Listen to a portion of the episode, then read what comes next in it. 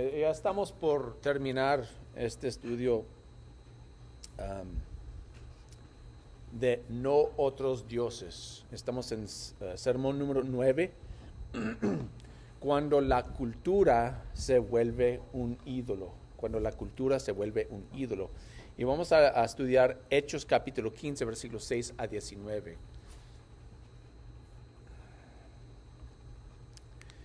Y la idea principal es que Dios no se define por cómo nosotros hacemos las cosas. Dios no se define por cómo Dios, uh, digo, por cómo nosotros hacemos las cosas. Entonces, fíjese, vamos a leer Hechos 10, uh, 15, versículos 6 al 19, que lee así los apóstoles y los ancianos se reunieron para examinar este asunto. Después de una larga discusión, Pedro tomó la palabra. Hermanos, ustedes saben que desde un principio Dios me escogió de entre ustedes para que por mi boca los gentiles oyeran el mensaje del Evangelio y creyeran. Dios, que conoce el corazón humano, mostró que los aceptaba dándoles el Espíritu Santo lo mismo que a nosotros sin hacer distinción alguna entre nosotros y ellos, purificó sus corazones por la fe. Entonces, ¿por qué tratan ahora de provocar a Dios poniendo sobre el cuello de e-, esos discípulos un yugo que ni nosotros ni nuestros antepasados hemos podido soportar? No puede ser. Más bien como ellos, creemos que somos salvos por la gracia de nuestro Señor Jesucristo. Toda la asamblea guardó silencio para escuchar a Bernabé y a Pablo, que les contaron las señales y prodigios que Dios había hecho por medio de ellos entre los gentiles. Cuando terminaron, Jacobo tomó la palabra y dijo, Hermanos, escúchenme. Simón nos ha expuesto cómo Dios desde el principio tuvo a bien escoger de entre los gentiles un pueblo para honra de su nombre con esto concuerdan las palabras de los profetas tal como está escrito.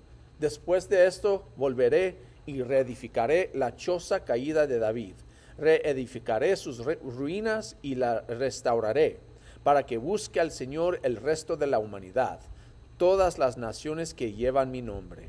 Así dice el Señor que hace estas cosas, conocidas desde tiempos antiguos. Por lo tanto, yo considero que debemos dejar de ponerles trabas a los gentiles que se convierten a Dios. Bueno, hablamos aquí de un, un tiempo muy importante en la vida de la iglesia. ¿Por qué? Porque en este capítulo están hablando de quién puede ser salvo por Cristo. Y el problema viene porque algunos de los judíos dicen, bueno, pues tienen que ser circuncidados, tienen que convertirse judíos para ser salvos. Tienen que seguir nuestras costumbres, tienen que seguir la ley, tienen que hacer todo lo que nosotros hacemos y también recibir a Cristo. Y el argumento es que no, así no funciona la cosa. El problema es que, hermanos, no solamente la religión, sino también la cultura a veces llega a ser algo más importante que la Biblia misma. La cultura misma se vuelve un ídolo. Y eso es lo que vemos aquí, que vamos a examinar esta idea, porque es importante entender primeramente la suficiencia de, del Evangelio, la suficiencia del Evangelio. Fíjense lo que dice versículos 8 a 9. Dice, esto es Pedro hablando. Dios, que conoce el corazón humano, mostró que los aceptaba dándoles el Espíritu Santo lo mismo que a nosotros, sin hacer distinción alguna entre nosotros y ellos, purificó sus corazones por la fe. Es interesante, digo, es importante entender que nuestra cultura no es una necesidad para Dios. Dios puede usar cualquier forma para salvar a la gente. No necesitaban la cultura judía. El problema fue que ellos querían añadir otras cosas a los griegos, a los gentiles. Y Dios, por medio de Pedro y Pablo y Bernabé, están, está diciendo, no, acepto a todos. Acepto. Que, buenas nuevas, amén. Porque si no fuera así, que Dios acepta a todos, ninguno de nosotros estaría en su cuerpo. Pero Dios acepta a todos. Demandar la circuncisión, es idolatría cultural. Y fue un, una, una guerra de los primeros apóstoles por muchos años contra los que decían, no, pero tienen que ser judíos también. Y claro, no solamente es idioma, no solamente es religión, es cultura también. Querían que fueran como ellos. Pero fíjense cómo lo dice, versículo 10. Entonces, ¿por qué tratan ahora de provocar a Dios poniendo sobre el cuello de esos discípulos un yugo que ni nosotros ni nuestros antepasados hemos podido soportar. Fíjense, el argumento de Pedro aquí es que Dios nos había dado esta ley y nosotros no podíamos obedecer. Por eso Dios envió a Cristo a nosotros. Ahora nosotros queremos imponer algo que nosotros no podemos hacer a los demás. No tiene sentido. ¿Qué tiene que ver con nosotros hoy, hoy en día? A veces, hermanos, tristemente mezclamos la religión, el cristianismo, con ideas culturales. Por ejemplo, la nacionalidad. Que y, y tal vez, no sé si lo han escuchado aquí, pero a veces los americanos, los, los Estados, Estados Unidos, piensa como que nosotros somos la nación de Dios. que Dios nos dio esta nación y nosotros somos la nación de Dios. No es así. Los cristianos, hermanos, son la nación de Dios. Amén. Pero a veces mezclamos las cosas hasta que, hasta que si alguien no va de acuerdo con lo que yo pienso, no es un, cristiano. Pero es, eso es un ídolo. La nacionalidad no es el Evangelio. La identidad étnica no es el Evangelio. A veces pensamos que por lo que nosotros hacíamos antes, mis antepasados, yo tengo una conexión con el Evangelio correcto y estos demás no, no, no tienen el Evangelio correcto. No la identidad étnica no es el Evangelio. Algo más grande que pasa, especialmente el año pasado, la política no es el Evangelio. Amén. A veces, a veces si uno dice, oh, y, para quién vas? Para el presidente. Y si dice uno, ah, no, ¿cómo puede ser un cristiano y votar por él? Y, ah, pues ¿cómo puedes ir por él o por ella? Y la política no es el Evangelio. La familia no es el Evangelio. A veces lo que nosotros hacemos, como nosotros creemos, la forma en que nosotros adoramos a Dios es la forma correcta. Y si ustedes no lo hacen como nosotros, no están obedeciendo el Evangelio. No la familia, la cultura no es el Evangelio. Siempre hay que regresar al Evangelio. Las buenas nuevas. Cristo vino a salvar no a unos pocos, a todos. Amén. Entonces, vemos aquí primeramente la suficiencia del Evangelio. No solo eso, el éxito de Dios. Fíjense lo que pasó aquí, versículo 12. Dice, toda la asamblea guardó silencio para escuchar a Bernabé y a Pablo que les contaron las señales y prodigios que Dios había hecho por medio de ellos entre los gentiles. No dice los, las señales y prodigios que Bernabé y Pablo hicieron. No dice eso. Que Dios había hecho por medio de ellos el Evangelio, el éxito de Dios, lo que Dios está haciendo, no tiene que ver con los poderes de los humanos. No tiene que ver con nuestros esfuerzos. Es Dios obrando en nosotros. Perdón. Pablo y Bernabé ya había experimentado eso personalmente. Vamos dos capítulos antes en Hechos 13. Hechos 13, 45 a 46.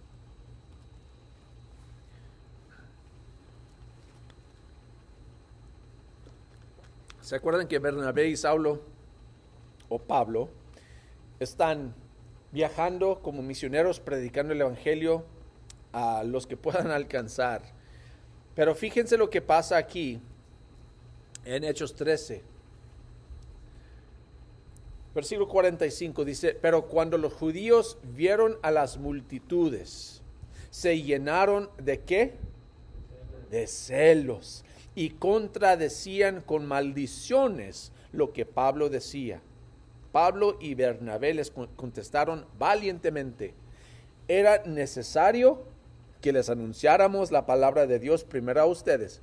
Como la rechazan y no se consideran dignos de la vida eterna, ahora vamos a dirigirnos a los gentiles. ¿Verdad? Fíjense que somos nosotros. Eh, los judíos por celo. Por, porque, pero este evangelio es de nosotros. Se, animaron mucho cuando Pablo y Bernabé vinieron a ellos predicando de Jesús. Pero cuando empezó, empezaron a predicar a los gentiles y los gentiles empezaron a, creer, hey, ¿por qué están? No, no, eso no, cubre sus, sus oídos, no puede escuchar eso, es para nosotros. Por celos. Pero Bernabé y Pablo entienden muy bien que no es, somos nosotros, no es por nuestras fuerzas, no es por lo que nosotros queremos, es Dios obrando milagrosamente. E, e, es, es claro que Dios quiere que todos vengan a Él. Haciendo un ídolo de la cultura, niega el éxito de Dios en salvar lo hacemos fácilmente. Aún entre las congregaciones de Dios puede pasar.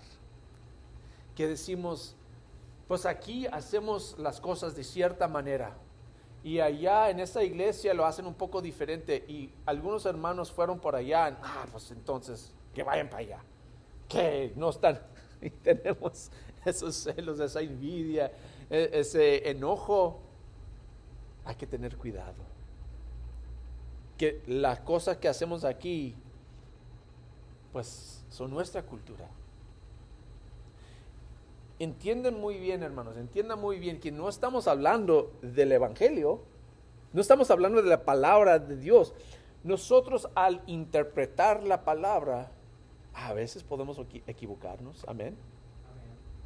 No solo eso, no es cuestión simplemente de error o no error, simplemente que a veces lo hacemos diferente.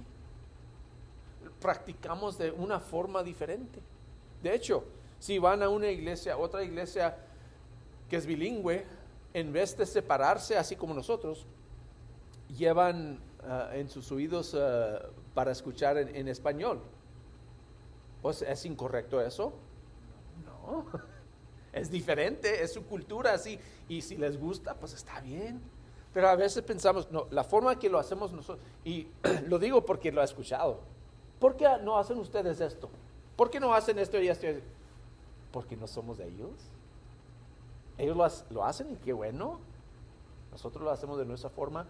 Muy pronto, hermanos, podemos hacer a la cultura de nosotros un ídolo. Estoy hablando de la iglesia, de la familia, de la nacionalidad, de cualquier cosa que ponemos delante de Cristo. Y lo vemos, lo vemos en las banderas que ponemos. Y otra vez, no estoy diciendo que es malo poner una bandera de cualquier, no, pero a veces nos identificamos primeramente por nuestro idioma, por nuestra cultura, por nuestro país, por nuestra política, en vez de identificarnos primeramente, principalmente por Cristo. Y Pablo está diciendo aquí, mejor Pedro y Pablo, están diciendo, no, lo primero, lo principal es evangelio. Entonces hay, hay que examinarlo. E, e, es fácil, hermano. Es fácil caer en la trampa sin fijarnos en lo que está pasando. ¿Por qué? Porque a veces crecemos en una sola iglesia que tienen unas solas prácticas. Yo eh, casi toda mi vida en, Eastwood, ¿verdad, hermana? Porque ella también estaba ahí. y lo hacíamos de cierta manera. Y cuando fuimos a Lavac, de repente, pues, ah, pues eso es diferente.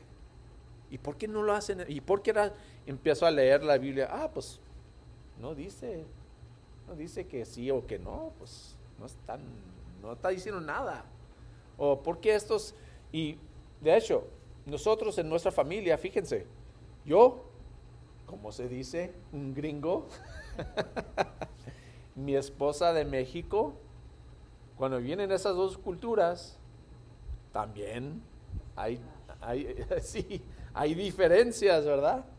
En cómo honramos a la familia, en qué hacemos en ciertas situaciones.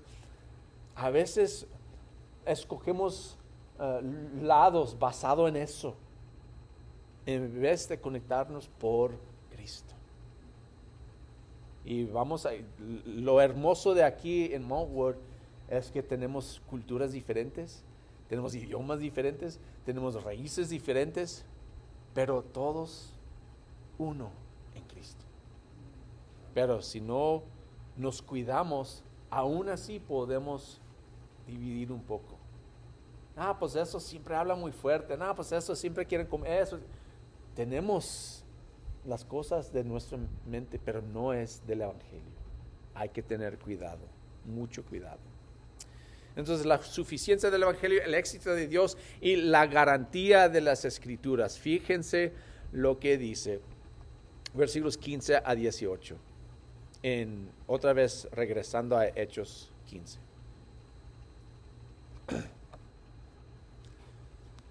No solo lo que ellos experimentaron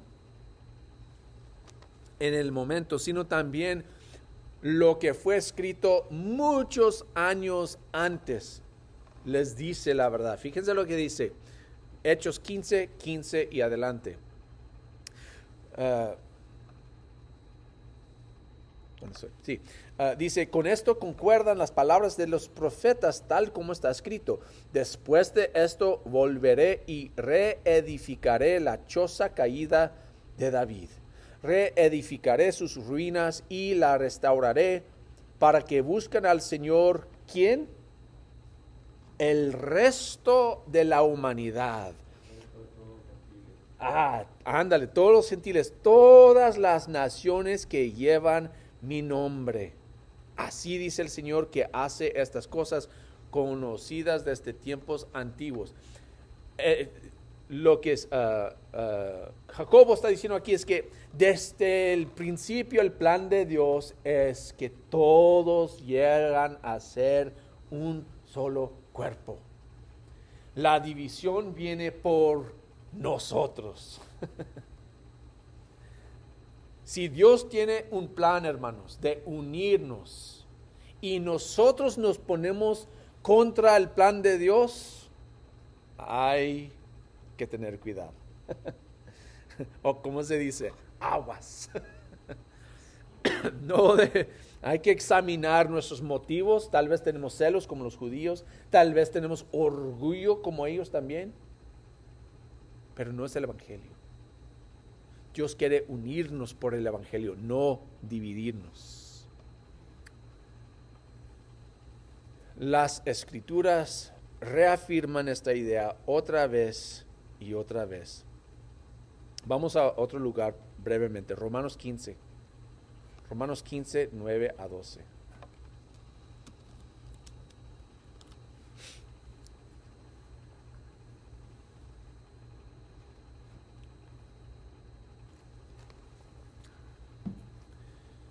Pablo está hablando de algo muy semejante en Romanos 15.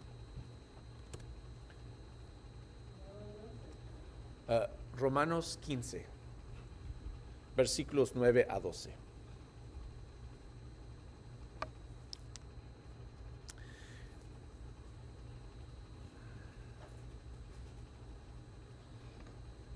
Pablo, el argumento de Pablo es que no es solamente para los judíos, es para todos. Versículo 9 de Romanos 15. Y para que los gentiles glorifiquen a Dios por su compasión, como está escrito. Por eso te alabaré entre las naciones, cantaré salmos a tu nombre. En otro pasaje dice, alégrense naciones con el pueblo de Dios. Y en otra parte, alaben al Señor naciones todas, pueblos todos, cántenle alabanzas. A su vez, Isaías afirma, brotará la raíz de Isaí, el que se levantará para gobernar a ¿qué? Las naciones. En él los pueblos pondrán su esperanza.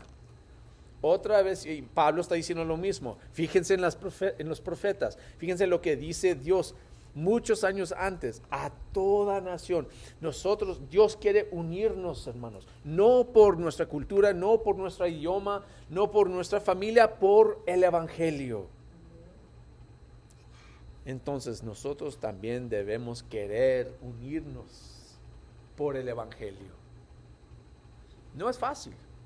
¿Se acuerdan la, oración de, Jesús antes de, de morir en Juan?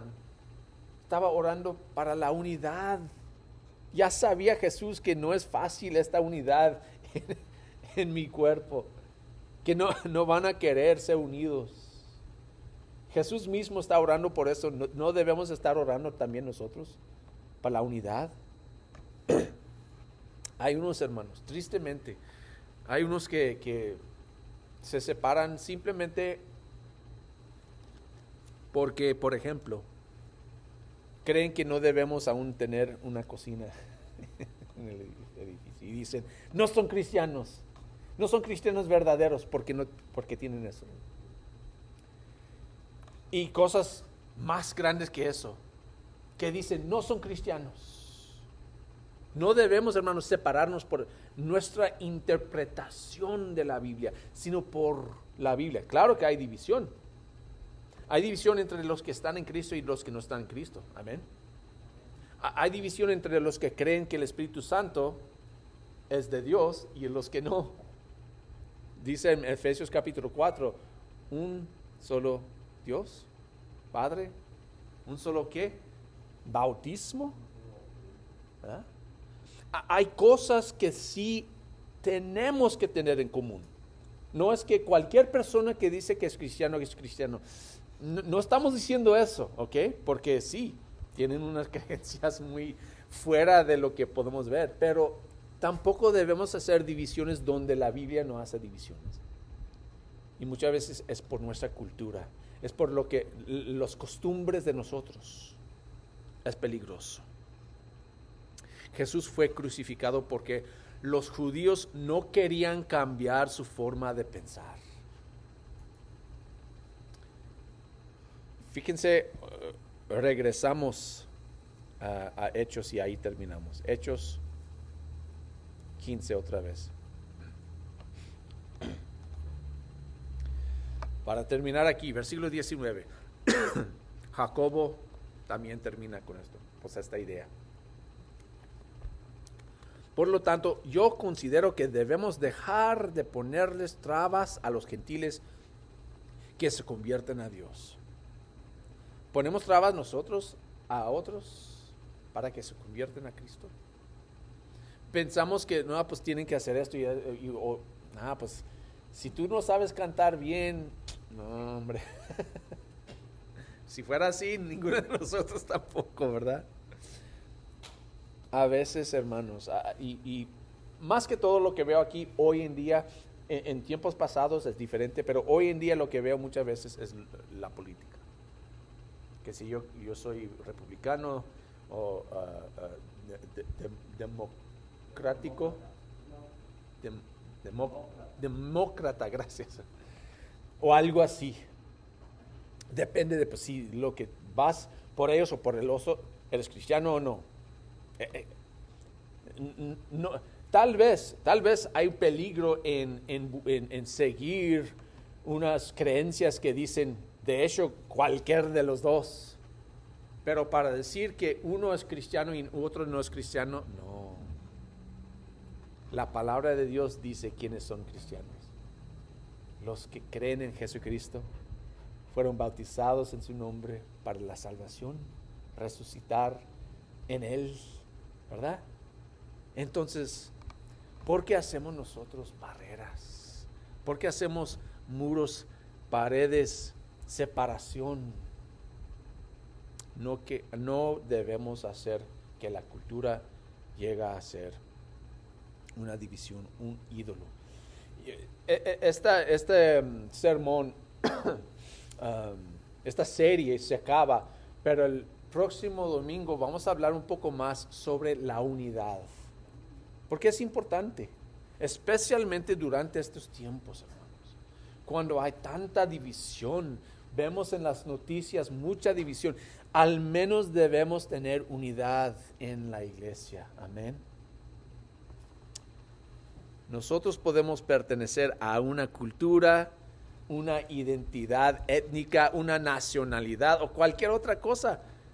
Pero cuando pensamos que esa cosa es necesaria para la salvación o nos identifica como cristianos, menospreciamos la obra de Jesús en la cruz. Hemos visto varias, varios ídolos que podemos adorar hoy en día. Primeramente, podemos adorar a uno mismo. ¿Se acuerdan que hablamos de eso? Hacemos a nosotros mismos un ídolo. También hemos visto que el dinero puede volverse un ídolo. Es un ídolo de los ídolos más grandes en el mundo. También la libertad puede volverse un ídolo, que lo que yo quiero es más importante de lo que dice la, la Biblia. La conveniencia también vimos que puede resultar un ídolo cuando, ah, pero no, no quiero sacrificar. Mi, de hecho, hermanos, lo que están haciendo mi, mi, mi yerno y mi hija en África, digo, ¿verdad? Que son misioneros ahí, están sufriendo tanto y con calor, falta de agua, falta de muchas cosas. Y decimos, mm, no, yo no quiero hacer eso. Es que tal vez la conveniencia es más importante que el Evangelio. Cuando no queremos compartir con otros porque nos hace incómodo, ponemos a la conveniencia más, un ídolo más importante que Dios. El poder y también la cultura, como mencionamos hoy. Todos esos ídolos y muchos más, hay otros. El, el, punto es cuando nosotros enfocamos en otra cosa que no es Dios esa cosa llega a ser un ídolo para nosotros. Solo Dios, solo Dios merece nuestra atención, nuestro esfuerzo, porque Él nos salvó, Él es poderoso, es todopoderoso. Entonces, hermanos, vamos a vivir por Él, no por cualquier otra cosa. Amén. Bueno, ahí lo dejamos. Vamos al Señor en oración.